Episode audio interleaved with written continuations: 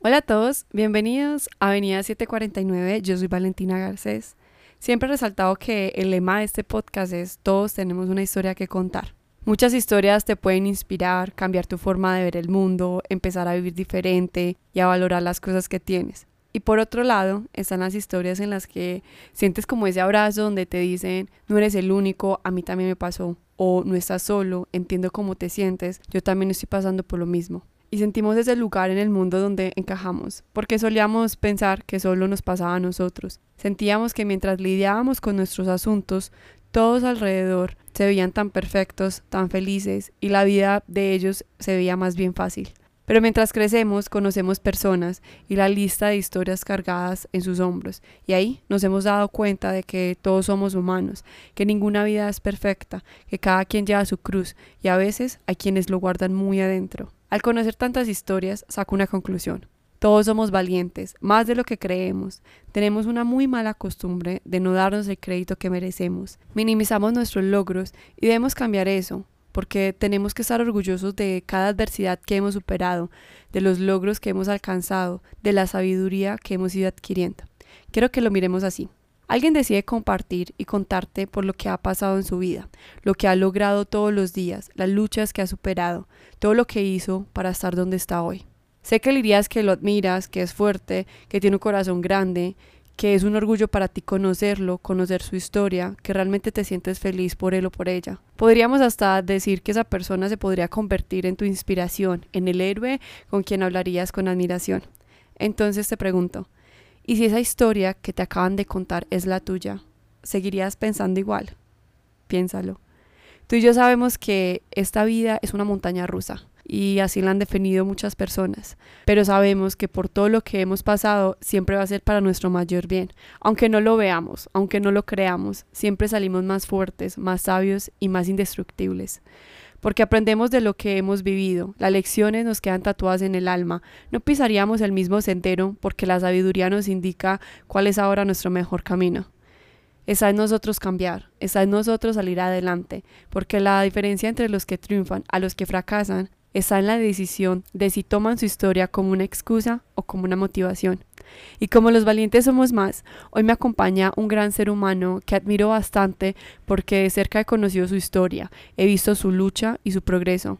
Me pone muy feliz de compartir este espacio con Juliana Mejía, psicóloga, socia y consultora en ámbito, entrenadora personal y organizacional, coach mayéutica, Quiero que se acuerden de todos estos triunfos, estos logros de esta gran mujer, porque luego de conocer su historia, estoy segura de que muchos de ustedes van a tomar este ejemplo como una motivación para cumplir todo lo que se propongan. Ahora sí, Juli, bienvenida a Avenida 749. Estoy muy feliz y agradecida y también muy emocionada de compartir este espacio contigo. Gracias, Valen, por invitarme a este espacio. Espero poder inspirar a, quienes nos están escuchando con esta historia. Juli, ya has tocado muchísimos corazones. Estoy súper segura que seguirás tocando y más el día de hoy. Juli, a mí me encanta hacer esta pregunta que para muchos debe sonar muy simple, muy sencilla, pero para mí es tan importante porque cuando la hago puedo conocer a través de las personas, cómo se ven ellos mismos, cómo se sienten al respecto y cómo toman propiedad acerca de lo que son y de su historia. Entonces, Juli, me encantaría que nos dieras un resumen, un mini trailer, lo que quieras, de quién es Juliana Mejía.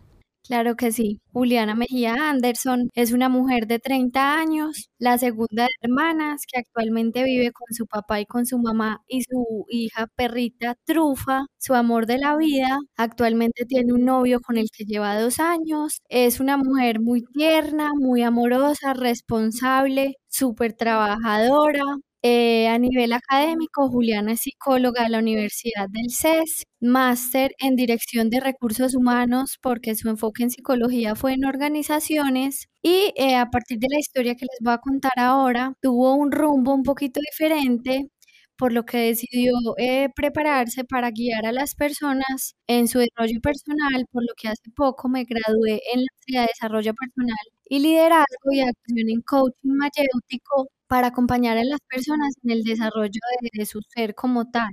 Juli, con lo que nos acabas de contar, podemos encajar en lo que nosotros consideramos como una típica vida.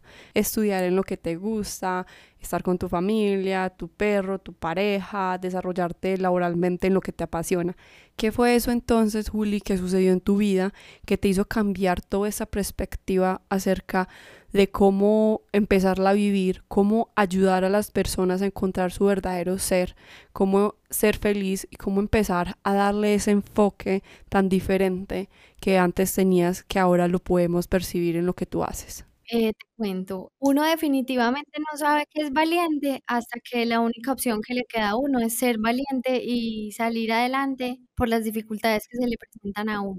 Yo hasta mis 27 años de edad vivía en una burbuja perfecta en donde lograba todo lo que me proponía, tenía el aspecto físico que quería, el círculo social que quería, un estrato económico estable, los hombres que quería para escoger mi pareja, hasta que desafortunadamente el universo se encargó de romper esa burbujita dándome un pequeño susto, el mayor reto de mi vida, el 20 de mayo del 2018, cuando sufrí un infarto cerebral que comprometió todo el lado izquierdo de mi cuerpo y algunas funciones cognitivas de mi cerebro. ¿Tú ya venías presentando algún tipo de síntoma o fue que te dio así de la noche a la mañana?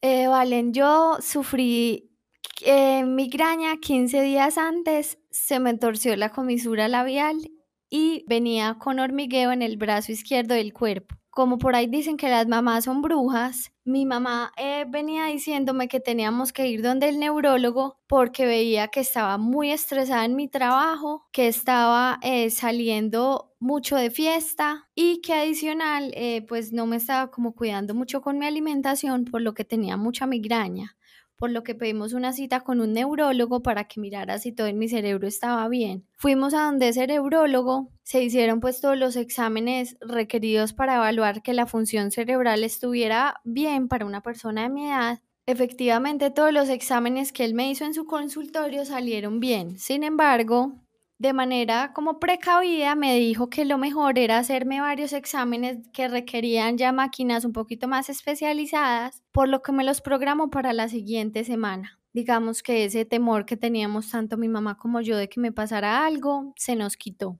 Luego el siguiente fin de semana después, mis papás se fueron de paseo para una finca que tenemos en las afueras de la ciudad de Medellín yo me quedé en la ciudad sola, mi hermana ya no vivía en la casa con nosotros y el sábado 19 de mayo yo salí a un concierto con unas amigas. Entonces, bueno, tomamos, sin embargo, ese día por mis dolores de cabeza me cuidé de no tomar mucho para, para sentirme bien al otro día. Me entré ese día, me acuerdo que a las 5 de la mañana y eh, siempre he tenido unos papás que me han protegido mucho. Entonces le avisé a mi mamá que había llegado a la casa sana y salva y luego como a las 10 de la mañana me desperté con unos síntomas muy, muy raros y muy incómodos. Eso ya era el 20 de mayo del 2018. Cuando yo me despierto, inmediatamente me dan ganas de vomitar. Entonces me voy para el baño, vomito, pero lo primero que yo pienso, ah, eso es resaca, como dicen en, los otros países, acá en Medellín se dice guayao. Y volví y me acosté.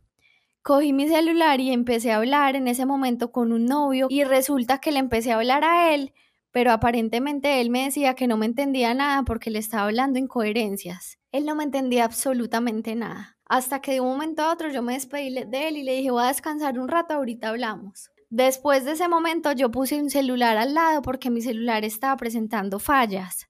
Entonces lo puse a un lado, me acosté un rato para descansar, habré dormido media hora más. Cuando a la media hora me desperté, traté de moverme y ya no fui capaz de volverme a mover. Yo inmediatamente supe que algo me estaba pasando. Eh, sin embargo, no entendía la gravedad del asunto. Mi cuerpo estaba completamente paralizado Trataba de moverme de adelante hacia atrás para tratar de pararme de la cama. Sin embargo, no lo lograba. Traté de hacer este movimiento yo creo que más de una hora. No lo logré hasta que yo dije, no, a lo mejor desde el piso sí me puedo parar. Mi cama de mi cuarto es muy cerca del piso, por lo que logré tirarme al piso pensando que desde ahí lograría pararme. Y efectivamente no lo logré. Y estaba sola en mi casa eran más o menos las 11 de la mañana y yo tenía que avisarle a alguien para que me ayudara porque sabía que, que algo grave me estaba pasando porque tenía mucho dolor de cabeza. Después de una hora más de tratar de moverme y ya de estarme pegando en la cabeza, traté de coger el celular que les había mencionado, que estaba presentando fallas y que se me estaba apagando. No me prendía. La única alternativa que tuve en ese momento fue ponerme a rezar. Eh, para quienes crean en Dios y en la Virgen, en mi caso, yo creo en ellos, soy católica y practicante, me puse a rezarle a la Virgen y le dije, Virgencita, si este no es mi momento de partir, te pido que me ayudes a que mi celular funcione para poder contactar a alguien a que me ayude a salir de esta situación. A los cinco minutos, el celular prendió. Juli, no sabes la cantidad de emociones, sentimientos que he sentido en este momento que nos estás contando la historia, desde la piel de gallina hasta los ojos aguados y sé que muchos también están pasando por lo mismo al escucharte. Y algo que me parece muy hermoso que acabas de contar, tú tuviste la bendición de presenciar, de tener un milagro. Muchas veces escuchamos estas historias y nunca vamos a creer que nos va a suceder a nosotros, lo vemos tan lejano, pero cuando te sucedió a ti, admiro bastante que tuviste ese momento de conectarte con tu fe, con ese rayito de esperanza de que todo iba a mejorar y que ibas a ser escuchada para poder comunicarte. Y hoy siempre nos has demostrado que tienes cosas grandes para hacer. Y pues bueno, nadie le dañó el final, obviamente las cosas pasaron a mejor porque nos estás contando tu historia, pero qué bonito que a pesar de ese momento tuviste ese espacio y se te hizo realidad tu milagro. La verdad es que sí valen. Yo sé que pocas personas creen en los milagros, pero yo creo que Dios me tiene en la vida para un propósito mayor, que es, eh, digamos, que el rumbo que cambió mi vida y por el que en este momento me estoy encaminando. Y creo que, que soy un milagro de Dios y de la Virgen, porque si yo no hubiera logrado hacer esa llamada, yo estaría muerta en este momento. Los médicos no se explican yo cómo estoy viva y no se explican cómo alcancé a llegar viva a la clínica porque si hubiéramos esperado una hora más, yo hubiera quedado con muerte cerebral y ya no hubiera, no, pues no hubiéramos podido hacer absolutamente nada. Increíble. Bueno, ahí hice, Juli, un paréntesis con tu milagro, pero realmente me encantaría que siguiéramos contando la historia porque hay muchas cosas que faltan y muy importantes. Así es, eh, ya cuando logré contactarme con mi hermana, eh, le dije, necesito ayuda, estoy sola en la casa, ven por mí y llévame al hospital. No sé cómo ella logró entenderme. Me dijo, ya voy para allá, espérame dónde estás. Claro, yo no tenía que más hacer, yo, yo estaba tirada en el piso esperando. Cuando dijo, ya voy para allá, el celular se volvió a apagar y no volvió a prender. Resulta que por ahí a la media hora, no sé, yo estoy pues calculando, llegó mi hermana, me vio muy grave y llamó a mi mamá y le decía a mi mamá todos los síntomas que yo tenía. Mami, Juliana no se puede mover, no habla bien, tiene la cara torcida, eh, no se sostiene, no puede sostener la cabeza, tiene la mirada perdida. Entonces yo no entendía qué me estaba pasando. Mi mamá llamó al neurólogo que me había atendido ocho días antes y el neurólogo le dijo, eso es un infarto, tienen que ir a la clínica más cercana. Llegué con vida y ya este médico neurólogo tenía preparado a, toda, a todo el departamento de urgencias para mi llegada. El diagnóstico, ya para resumirles la historia, es Juliana eh, sufrió un infarto cerebral, eso se llama un accidente cerebrovascular tipo isquémico en la arteria cerebral media del lado derecho del cerebro, cerca de los ganglios basales, lo que genera que no pueda volver a caminar, que no pueda volver a mover el lado izquierdo del cuerpo, que le cueste hablar, que le cueste comer, que no pueda controlar esfínteres, que no pueda sostener su cabeza ni su tronco y que tenga que depender el 100% del tiempo de sus papás, que no pueda volver a trabajar y que no pueda volver a ser una niña normal. Juliana no se va a volver a recuperar y lo más probable es que en 72 horas ella sufra una hemorragia cerebral, lo que ocasione una muerte cerebral y Juliana no nos siga acompañando en esta vida. Así que lo mejor es que la familia se despida de ella. Ay, Dios mío, Juli. Si yo acá estoy como intentando procesar todo el diagnóstico que te dijeron. Y ya sé que esto pasó hace unos años, no me puedo imaginar la situación por la que estaban pasando también tus papás y tu hermana con estas noticias. Y más que la vida de todos como familia y más que todo la tuya cambiaron de la noche a la mañana. Fue muy duro, eh, la verdad para mi familia fue un golpe demasiado fuerte. Yo eh, no era tan consciente de lo que estaba pasando. La primera noche, la verdad, fue muy compleja. Eh, no había en ese hospital camas a las que me pudieran trasladar a cuidados intensivos, por lo que nos tocó quedarnos dos días en urgencias.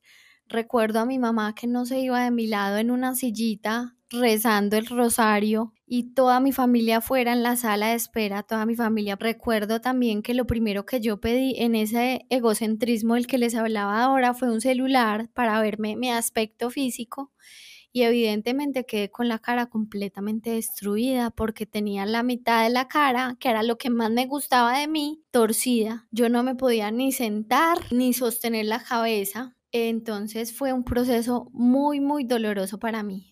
Julia, a pesar de el dolor y todo lo que estaban pasando, siento que para ti ese momento fue también un renacer. Así es. Yo hoy tengo 30 años, pero realmente yo tengo tres años de vida en donde para mí el 2018 ha sido de los años más duros para mí, en donde todo el mundo me dice, Juli, yo siendo vos no hubiera sido capaz, me hubiera quedado tirado en una cama, pero como les dije ahora, cuando no sabes que tu única opción es ser valiente, te toca hacerlo por ti, por tu familia y para demostrarle a los demás que sí se puede. En ese año, además, perdí a un ser querido que era muy importante para mí. Tuve un accidente acuático muy fuerte y a pesar de tener una relación tensa con mi hermana, ella se fue de la casa. Tuve como muchas pérdidas que representaron para mí muchos retos en ese año, pero creo que ese año me ha hecho trascender como ser humano y me ha permitido abrir los ojos.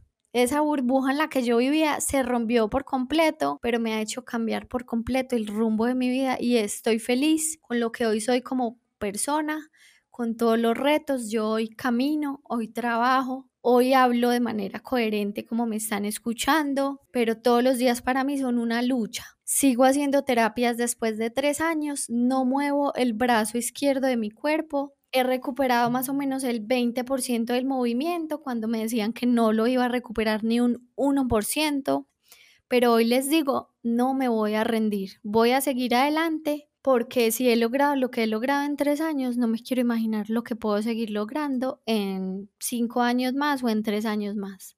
No, eso sería retroceder, Juli. Eso sería retroceder. Y todo el esfuerzo que has hecho estos tres años son avances muy grandes.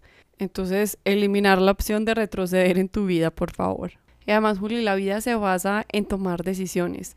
Y la mejor decisión que pudiste haber tomado en esta situación tan difícil fue no haberte quedado en la cama, no haber dependido al 100% de tus papás. Hoy en día manejas, vives tu vida normal, trabajas, eres una mujer exitosa la decisión la tomaste tú de salir adelante, sin importar los días donde la terapia duele un poquito más, siempre estás ahí firme con lo que tienes que hacer.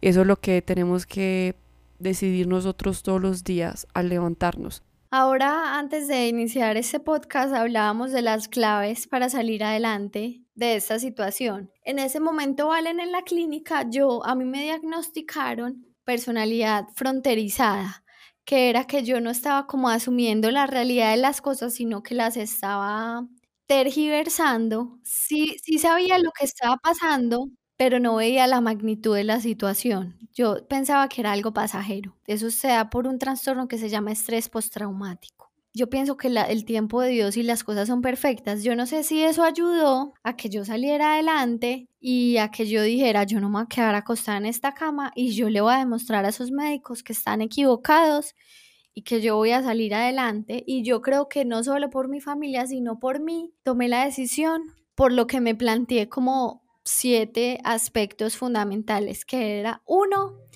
aceptarme como era y como había quedado, porque ya no podía cambiar la realidad y tenía que vivir en el aquí y en el ahora. Dos, yo siempre he sido una persona alegre, por lo que le metí a mi situación sentido del humor También el tema de la red de apoyo, que es muy importante tener personas cercanas a uno que lo apoyen a uno. Mi familia fue incondicional, mis amigos. Cuatro, no perder la fe y estar en la mente de las personas, sea a través de la oración, de meditación, de lo que la gente considere que sea pertinente. Cinco, tener una actitud positiva, que la mente todo lo puede.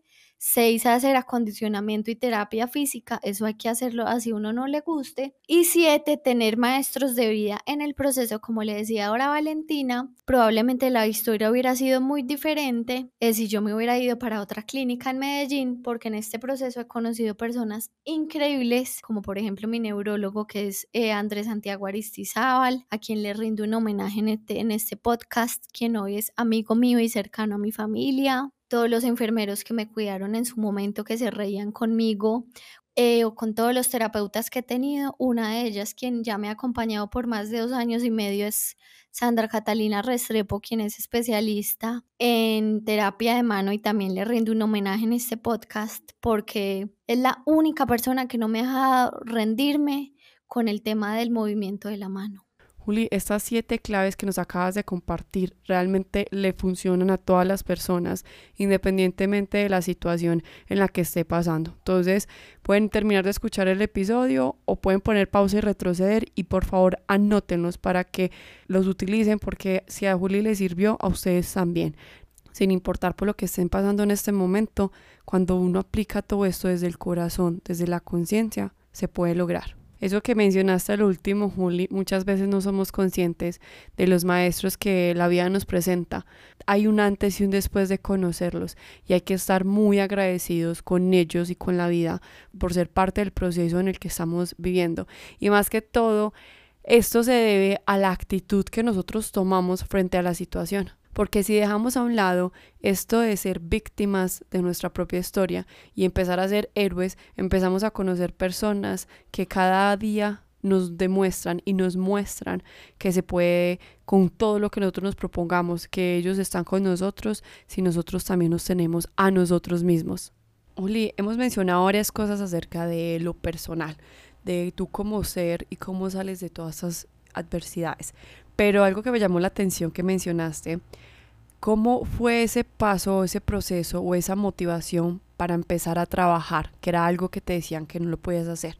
Y ahora que conozco tu historia, sé la mujer tan exitosa que eres y la pasión que tienes por tu trabajo. Claro que sí, Valen. Mira, eh, te cuento, yo era una ejecutiva exitosa que duró siete años en una misma empresa, en donde tuvo cuatro ascensos de diferentes cargos y en donde podía prácticamente obtener el cargo que quisiera, y estar en cualquier empresa de Colombia que quisiera con un reconocimiento a nivel nacional. Y al yo tener esta situación de salud, esto me hizo darme cuenta, no estaba alineada con la nueva Juliana que había nacido ese 20 de mayo del 2018, por lo que tomé la decisión de hacer parte de un equipo hermoso sin importar mi condición sin importar mi nivel cognitivo, mi discapacidad y simplemente invitándome a ser parte del equipo por lo que yo podía aportar a nivel intelectual y a nivel personal.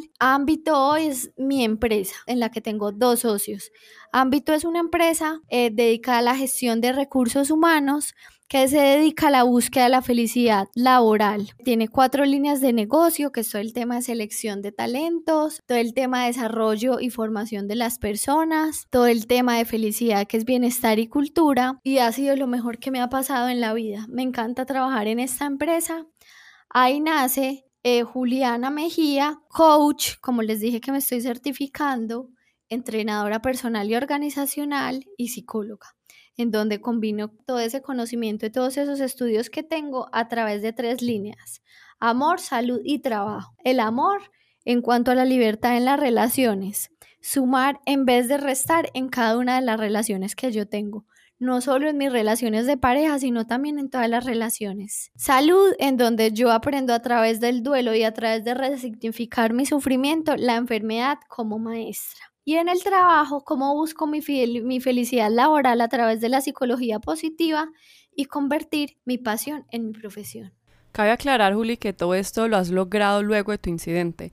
Y bueno, y por lo que veo, te ha encantado el rumbo que ha tomado tu vida.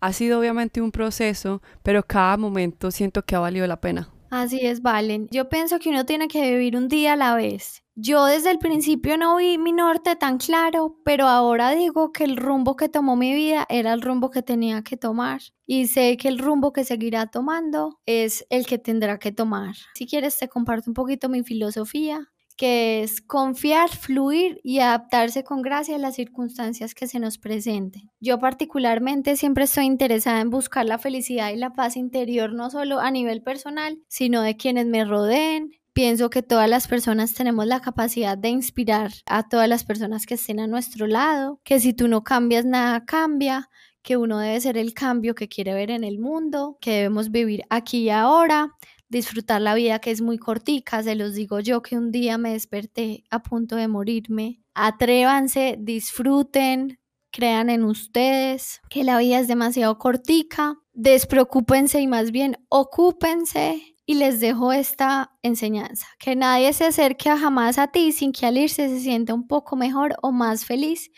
Ánimo, vamos un día a la vez y definitivamente todo lo podemos lograr y alcanzar cerraste con broche de oro este episodio. Cuánta sabiduría tienes, Juli, y qué mensajes tan poderosos nos acabas de brindar. Muy buenas frases. Juli, yo realmente estoy muy feliz de poder acompañarte en este momento a compartir tu historia. Es una historia muy inspiradora. Sé que todas las personas que nos acompañaron el día de hoy se fueron con una gran huella que tú misma te encargaste de poner en sus corazones y sé que hay muchas cosas grandes en esta vida que merecen de ti. Qué bueno que sigas compartiendo tu historia para inspirar a todas las personas que necesitan a una maestra y tú eres una muy buena de ellas. Entonces, bendecidos, afortunados nosotros por haber tenido este momento contigo, por haber aprendido de ti y haberte conocido. Gracias por ser parte de Avenida 749. Gracias a ti, Valen, por este espacio y por dejarme compartir mi historia. De verdad que yo espero que con mi historia pueda tocar los corazones de, de las personas que escuchen este podcast. Ya quien quiera ampliar mi historia, conocer detalles o reírse conmigo de todas las historias que me pasaron, eh, o quien de pronto esté pasando algún momento difícil y quiera compartir su historia conmigo y que lo guíe un poquito, en alguno de los tres frentes que le mencioné, amor, salud trabajo o alguno adicional, me puede contactar a través de mi Instagram personal por el cual estoy manejando el tema de coaching, el tema de psicología. Es Juliana-Mejía A. Y ya quedo pues pendiente de ustedes. Un gusto haberlos acompañado a todos y gracias por tomarse el tiempo de escucharme. Una historia más que merecía ser escuchada y una historia de inspiración que ustedes necesitaban tener en sus vidas. Como dice Juli, todo en esta vida hay que vivirlo, hay que disfrutarlo, un día a la vez. No sabemos mañana qué nos depara el futuro. Realmente no nos debe interesar qué es lo que se viene. Debemos disfrutar el momento porque aquí estamos presentes y es lo único que tenemos en nuestro momento. ¿De qué sirve estresarnos? ¿De qué sirve tener estos pensamientos de miedo de qué es lo que se viene? No sabemos para dónde vamos.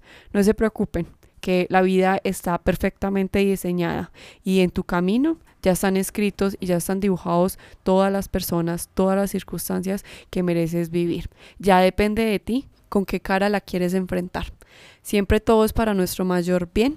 Entonces disfruten esta aventura llamada vida, las personas que te acompañan, aprende a amarte, a valorarte, a ver todas las cosas buenas que tienes, la valentía tan grande que habita en ti, porque tu alma es guerrera. Entonces no se den por vencidos, hay muchas cosas hermosas por vivir y aún faltan muchos aprendizajes. Siempre hay una recompensa, entonces disfruten el momento, disfruten la compañía y disfruten el amor. Como siempre, yo te espero en el próximo episodio. Yo soy Valentina Garcés y esto es Avenida 749.